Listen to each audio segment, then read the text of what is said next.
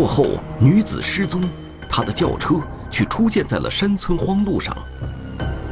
雨中停电，监控失效，案件侦查陷入迷雾般的罗生门。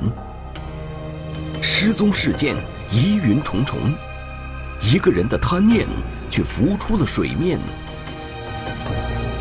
雨后寻踪，天网栏目即将播出。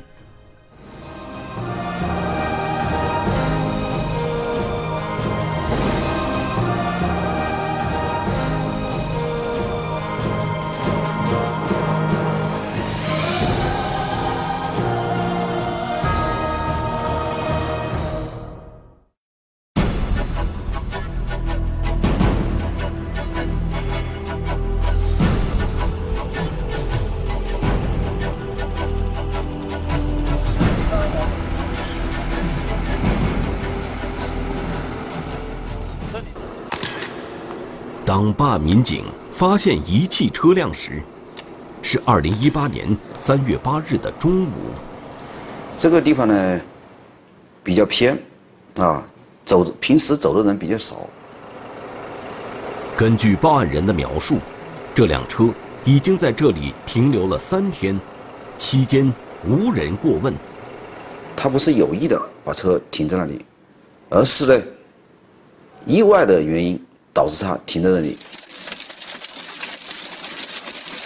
四天前的二零一八年三月四日，衡南县遭遇了一场罕见的降水，雨水夹杂着冰雹倾泻而下，致使冠市镇及周边地区道路泥泞湿滑。下冰雹在我们衡阳不是很多见，所以那一天也奇怪，刚刚这个发案的时候下冰雹。看到这个这里面有什么明显的痕迹啊？所以说呢，目前我们哎保护。白色轿车深陷泥土之中，显然与那场大雨有关。抛车现场周围只有零星的几户人家，没有人能准确地说出这辆车是什么时间被什么人开到这里的。但是，敏感的警方还是将它与另一桩案件联系了起来。时间回到三月五日下午六点左右，一位五十多岁的女人走进万市派出所报案，称自己的妹妹李某英失踪了。呃，在昨天至今天一段时间没有看到人，手机关机，呃，车妹妹的一辆车也不见了。报案人说，三月四日当天，李某英。先是在尹田村马家组的朋友家打麻将，期间他接到过一个快递员打来的电话，于是前往冠市镇取快件，此后就失去了联系。我先想一想，如果是我这边回一下，但是可能一下回。接警后，民警很快找到了打来电话的快递员。据快递员回忆，三月四日当天，李某英确实来过他工作的快递点。但是拿上包裹就离开了。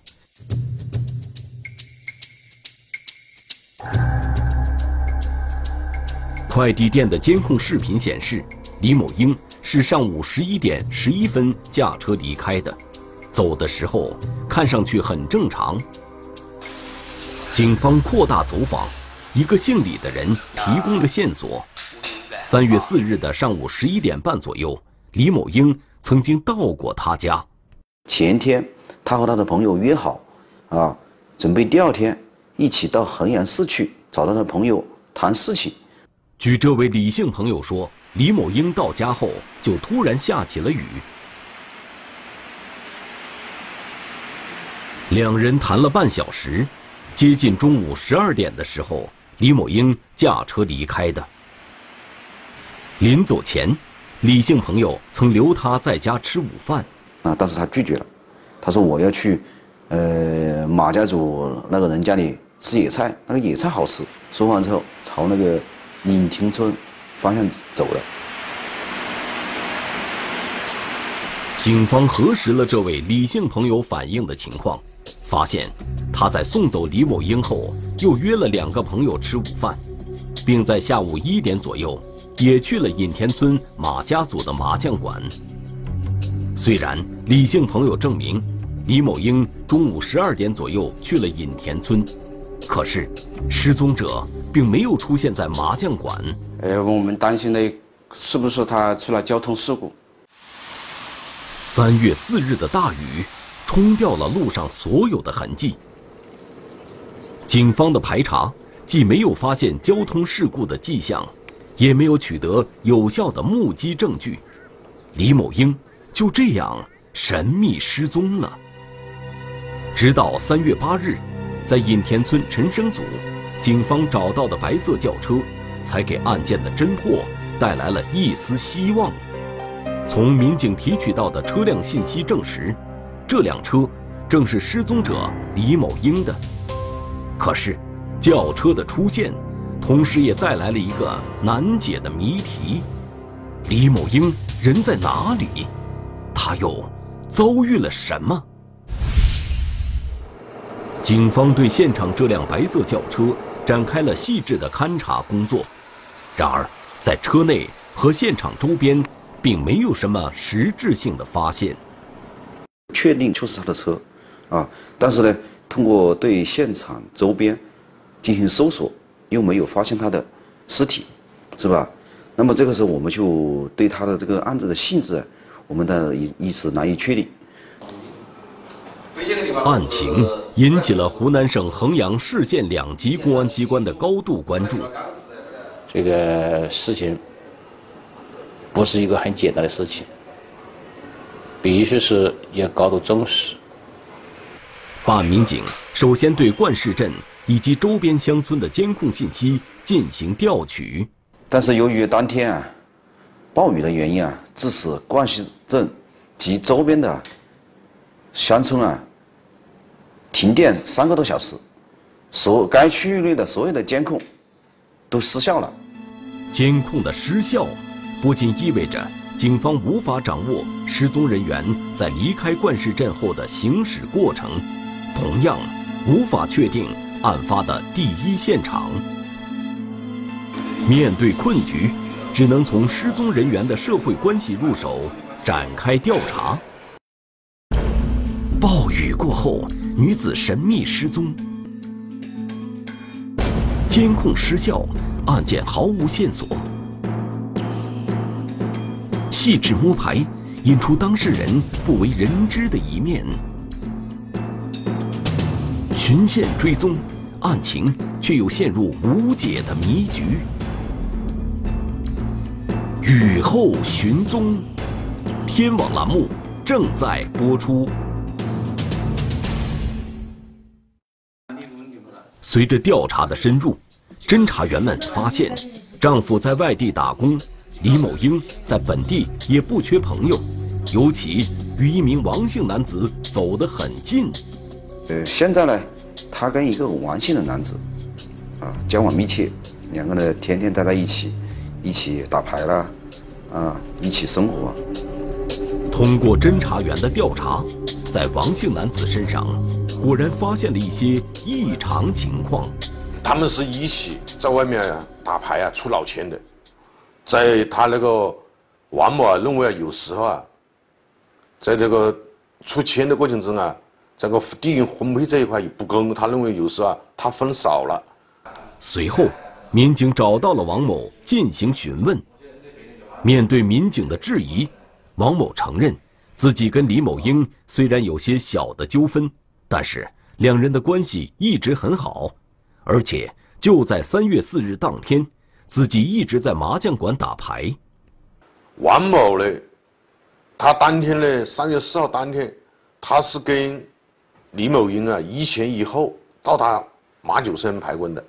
但是李某英出去取包裹之后呢，他一直在这个麻将馆，一直在这麻将馆。他是下午呢四五点钟左右才离开的。王某的讲述随后也得到了马家组麻将馆老板的印证。但是，王某提供的另一条线索，却让侦查员发现，李某英的失踪可能另有原因。据他反映，李某英经常和他混迹于一些地下赌场，在赌博的过程中呢，他们联合使使用这个抽签的手段，所以呢，也难免得罪一些人。啊，据此我们分析，会不会是因为这个事情，啊，引起一些人报复的这个可能性？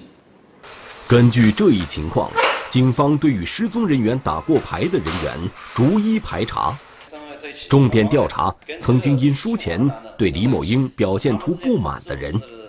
不久，通过村民反映，尹田村的尹某和李某英打牌时就吃过亏。赌博的仇人，当时呢？首先，呃，尹某就是我们一个怀疑对象，因为他有几次跟李某英打牌过过程中，他输了，输了很多钱。民警通过对尹某周边朋友的调查了解到，尹某此前一直和妻子在外地打工，家中并不富裕，这两年回到家乡后一直无所事事，经常去麻将馆打牌。在和李某英的牌局中输了不少钱。他的女儿开学的时候啊，三千块钱学费他都拿不出来了，就是因为赌博。尹某的境遇在李某英众多的牌友中显得尤为突出。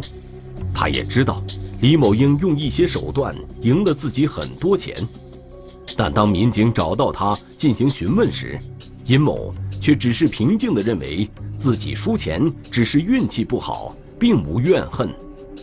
而且就在李某英出事的三月四日当天，他从中午到晚上一直在牌馆打牌，直到吃过晚饭后才回的家。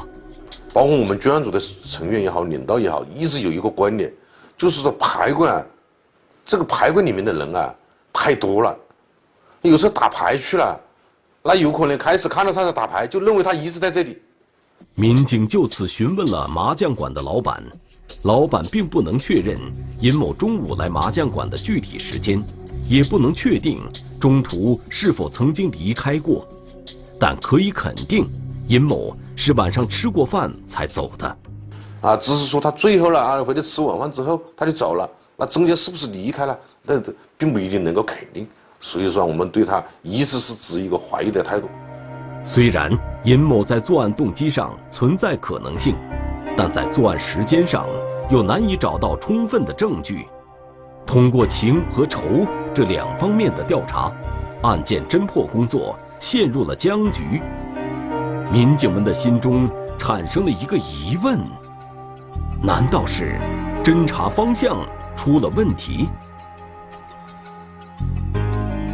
面对僵局，警方把事件。重新放回到失踪者离开冠市镇以后的行驶方向上。